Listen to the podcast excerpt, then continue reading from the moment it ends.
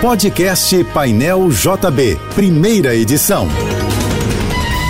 Fique agora com as principais notícias desta manhã. Oferecimento Assim Saúde. Hospitais, clínicas, exames e mais de mil consultórios. Ligue 21025555. Univassouras, formando o profissional do futuro. Acesse univassouras.edu.br. Equinor, energia para levar a gente ao futuro. Juntos, Americanas Empresas. Uma Americanas inteira para a sua empresa. E Sebrae, a força do empreendedor brasileiro. Apoio Soluvan, o shopping do seu condomínio, maior distribuidora de contentores e lixeiras do Rio. Em virtude do jogo Brasil e Croácia, logo mais ao meio-dia, valendo vaga nas semifinais da Copa do Mundo, o expediente bancário no Rio será dividido em duas partes. Segundo a Febraban, as agências vão funcionar das 9 às 11 da manhã e depois das 3 e meia às 4 e meia da tarde. Já os Correios vão interromper o expediente uma hora antes do jogo, ou seja, às 11 da manhã, e reabrir 15 minutos após a partida. Esta sexta-feira começa no Rio com sol entre nuvens e nevoeiro, mas o Instituto Nacional de Meteorologia prevê melhora ao longo do dia. A temperatura máxima de hoje deve ficar em torno dos 30 graus. A previsão do tempo para amanhã e domingo no Rio é de sol, com algumas nuvens, mas sem chuva. A justiça peruana decretou sete dias de prisão preventiva para o presidente deposto Pedro Castilho. A decisão faz parte das investigações preliminares envolvendo Castilho, que foi destituído e preso após tentar dissolver o parlamento na quarta-feira. Em audiência, o Ministério Público defendeu a necessidade da prisão preventiva do ex-presidente para garantir a apuração do suposto crime de rebelião. A oposição também afirmou que a medida era necessária para levar adiante investigações destinadas a identificar outros funcionários que possam ter participado da trama. A seleção brasileira irá a campo logo mais no estádio Cidade da Educação pelas quartas de final da Copa do Mundo, com uma combinação inédita no uniforme neste Mundial. A Croácia é a mandante da partida e vai usar o uniforme principal com camisa, calção e meiões predominantemente brancos, o que obriga o Brasil a fazer uma alteração no conjunto principal e jogar de meiões azuis. Dessa forma, a equipe treinada por Tite vai jogar hoje, a partir do meio-dia, com a tradicional amarelinha e calção azul, mas com a mudança do branco para o azul nas meias.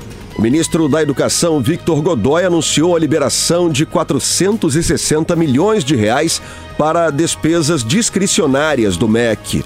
O valor, no entanto, é apenas um terço do montante de 1 bilhão 360 milhões de reais da pasta, bloqueados por decreto no dia 30 de novembro.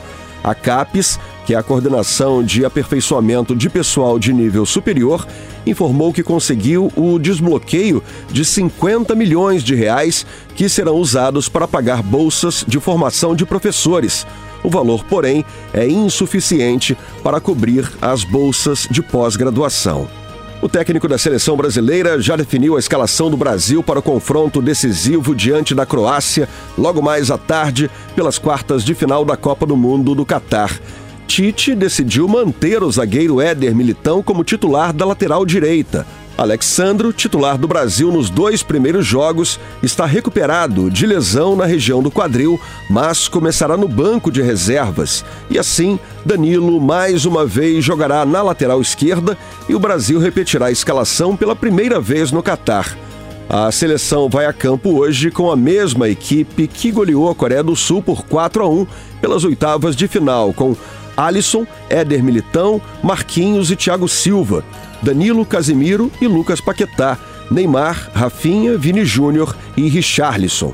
Interrompido desde meados de abril, o sistema Valores a Receber do Banco Central ainda tem 4 bilhões e 600 milhões de reais esquecidos em instituições financeiras para serem devolvidos.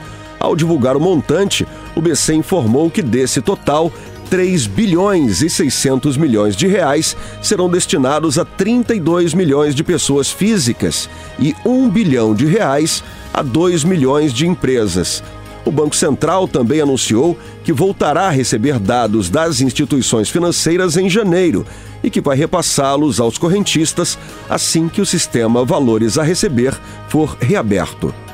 A Prefeitura do Rio vai inaugurar na segunda-feira o corredor BRS São Francisco Xavier, que atravessa a rua São Francisco Xavier na Tijuca entre os números 681 e 11 a circulação num corredor desse tipo é restrita a ônibus e micro-ônibus de linhas regulamentadas de transporte público coletivo, táxis com passageiros e veículos destinados a socorro. O corredor BRS funciona em dias úteis, das 6 da manhã às 9 da noite, e aos sábados, entre 6 da manhã e 2 da tarde. As agências do INSS estarão fechadas hoje devido ao jogo Brasil e Croácia pela Copa do Mundo. As unidades não vão abrir nesta sexta-feira, mas os canais de atendimento remoto do Instituto Nacional de Seguro Social seguirão disponíveis ao longo do dia. É sempre bom lembrar que a Central 135 tem funcionamento especial em dias de Jogos do Brasil no Mundial do Catar. O atendimento humano será suspenso 30 minutos antes da partida e vai retornar 30 minutos após o fim do jogo. Durante esse intervalo, a Central 135 do INSS continuará funcionando com atendimento eletrônico. Você ouviu o podcast Painel JB, primeira edição.